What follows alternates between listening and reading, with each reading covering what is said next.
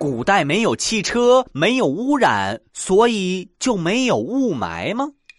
嗨，在下诸葛乔治，很冷的小故事，很冷的知识点。古代尘土飞扬也会造成雾霾，只是古人认为天降雾霾是不祥之兆，皇帝通常会下罪己诏反思自己，同时会对贪官污吏进行一番整治。甚至官员百姓们会好几天不吃肉，祈求雾霾散去。好了，今天就到这里，下次再带你们去穿越，拜拜。